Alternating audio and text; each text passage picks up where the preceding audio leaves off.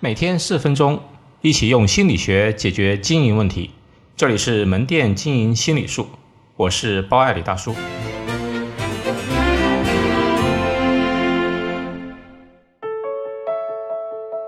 如何利用心理学知识卖珠宝？对于珠宝的销售，我觉得有两个重点：一是对珠宝行业特点的理解；二呢是对顾客心理的研究。花开两朵，各表一枝。先说说珠宝的特点。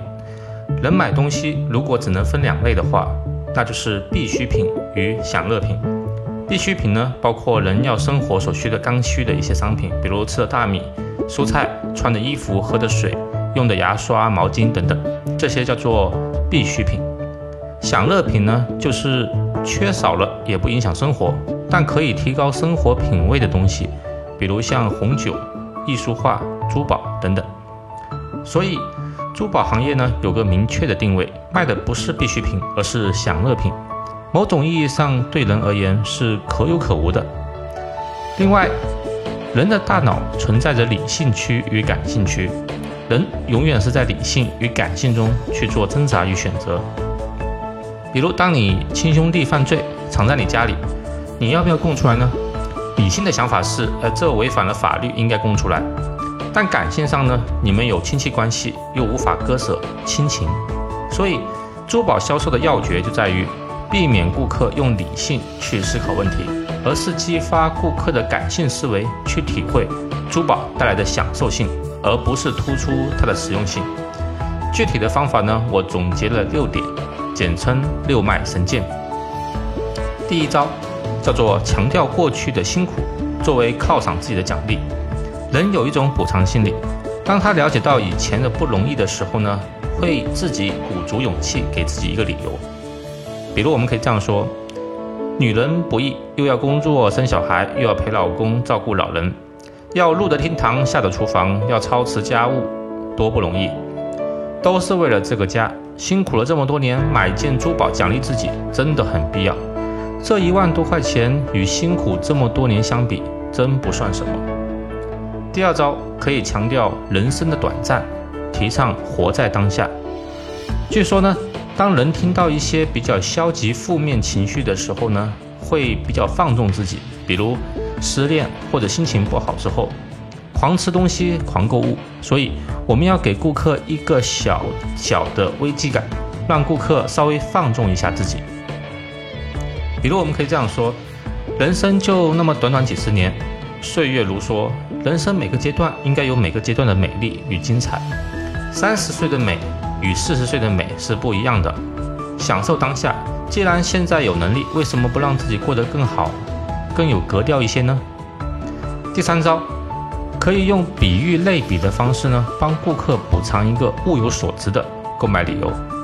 很多人买东西会有纠结感和负罪感，同时顾客其实也听不太懂专业术语。所以，帮顾客寻找一个理由很重要，这就需要运用到了比喻和类比的一种技巧。比如，我们可以这样说：我们的产品呢可能会有点贵，但是呢，我们的品牌地位就相当于珠宝界的苹果 iPhone 手机。对于手机而言，六千块的手机跟两千块的手机呢，其实功能是差不多的，都是打电话、玩微信，要装的 APP 呢都是可以装。但是为什么苹果手机依然卖的最好呢？因为给客人带来的价值呢，其实不是表面的功能，还有品牌带来的一种尊贵感、良好的工艺质量，还有它的优质的服务体验，还有无忧的售后保障，甚至以后回收去卖也更值钱呢。这些东西综合构成了 iPhone 能卖六千多块钱，而其他手机只能卖两三千。第四招。制造场景化的顾客佩戴珠宝的一种情境，我们一定要帮助顾客去想象佩戴珠宝的具体场景，这样图像化的想象会给顾客留下深刻的印象。比如说，李姐，你想象一下啊，你戴上这款戒指呢，它是包镶的，所以呢，你在家做家务也好，工作也好，完全不用担心会割到衣服或划双钻石，对你的生活呢非常方便，而同时呢。它也不会太过的高调，特别符合您的气质。您无论是上班中还是逛街中，既有一丝闪亮，又不至于太凸显，真的好适合您。好，第五招，我们可以强调顾客的周围人是如何看待的。人是社交动物，大部分的人呢都很看重别人对自己的看法，强调周围人的意见。这个呢会有效的加速顾客的一种感性的决策。比如，我们可以说，如果你买了之后，你的女朋友一定会很喜欢的，一定会马上嫁给你的。你的丈母娘呢一定会更加喜欢你的，你的父母呢一定会觉得你好孝顺的，你的同事呢会投来羡慕的目光。最后，我们可以讲述。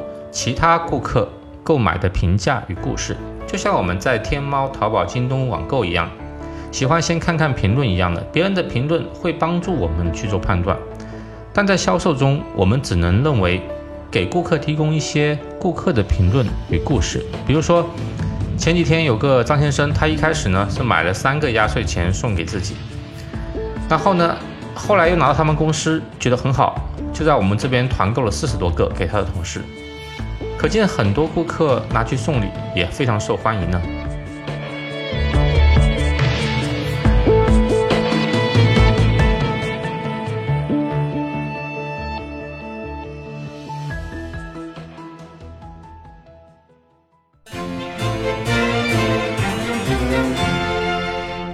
今天就到这里，欢迎大家关注门店经营心理术同名微信公众号，那里有文字版，谢谢。